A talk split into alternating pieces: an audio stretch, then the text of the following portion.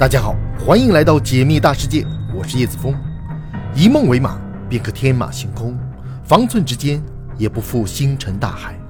请别忘了收藏我的频道，在这里，让我们一起仰望星空，解密大世界。今天我们来聊二七七九年人类灭亡。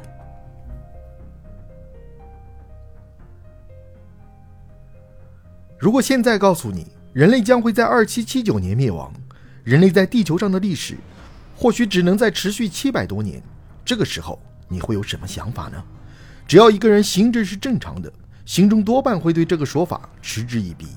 人类二七七九年灭亡的说法，与其说是科学家提出来的，不如说是一个神棍提出来的。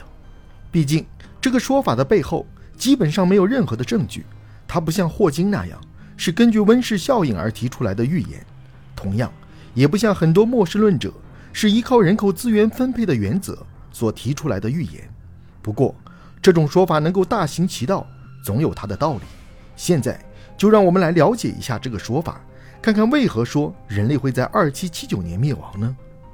在说到二七七九年灭亡预言之前，我们得先了解一个东西——哥白尼原则。哥白尼提出日心说的时候，估计压根也不会想到，他的名字在日后会成为一个复杂理论的代表。我们现在常说的哥白尼原则，也压根不是哥白尼提出来的，只是因为哥白尼的思想，人们才以他的名字作为理论名称。这条原则的主要内容就是一点：对周围事物进行观察的观测者，实际上没有特别的位置之说。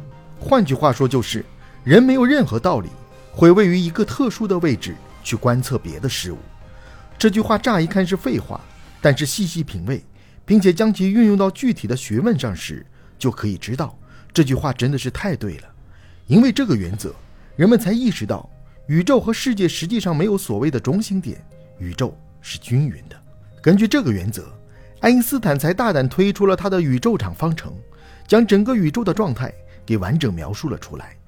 哥白尼原则确实很厉害，但是再厉害也不可能预言七百年后的世界会是什么样的吧？不巧。提出七百年灭亡预言的人，正是一个信仰哥白尼原则的科学家。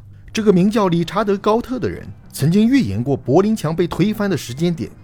他在一九六九年的时候参观了柏林墙，最后靠着哥白尼原则，预言柏林墙将会在二十四年之内倒塌。果然，在二十四年内，柏林墙被推倒，倒是完全符合了他的预言。那么，理查德·高特是怎么做到的呢？根据理查德·高特自己的解释。他将时间理解为一个观测对象，自己所在的时间范畴仅仅是一个时间节点，不具备任何的特殊性质。接下来要说的就有点像玄幻故事了。高特在分析的时候认为，这个时间节点既然不处于特殊的位置上，那么它就可能位于柏林墙存在时间的百分之五十节点上。然后，高特在假设前半部分时间为百分之二十五，自己有百分之五十的可能性。处于柏林墙中间时间段的开始阶段，既然是这样，从柏林墙被立起来开始，已经存在了八年。既然前半部分是百分之二十五，那么柏林墙总体存在的时间应该是三十二年。也就是说，柏林墙存在的时间也就维持个二十四年了。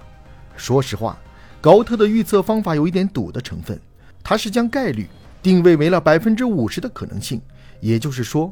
他将事情直接简化成为发生和不会发生，直接将概率拆分为了百分之五十。从某种程度上来说，高特的预测可以说有点偷懒的成分在了。他所做出的预言也仅仅是位于一个大致范围上面，而不是相当精确的一个时间。客观来说，哥白尼原则用在宇宙学的尺度上就相当适用，但是用在人类学上就有点不合时宜了。关于人类二七七九年灭亡的预言。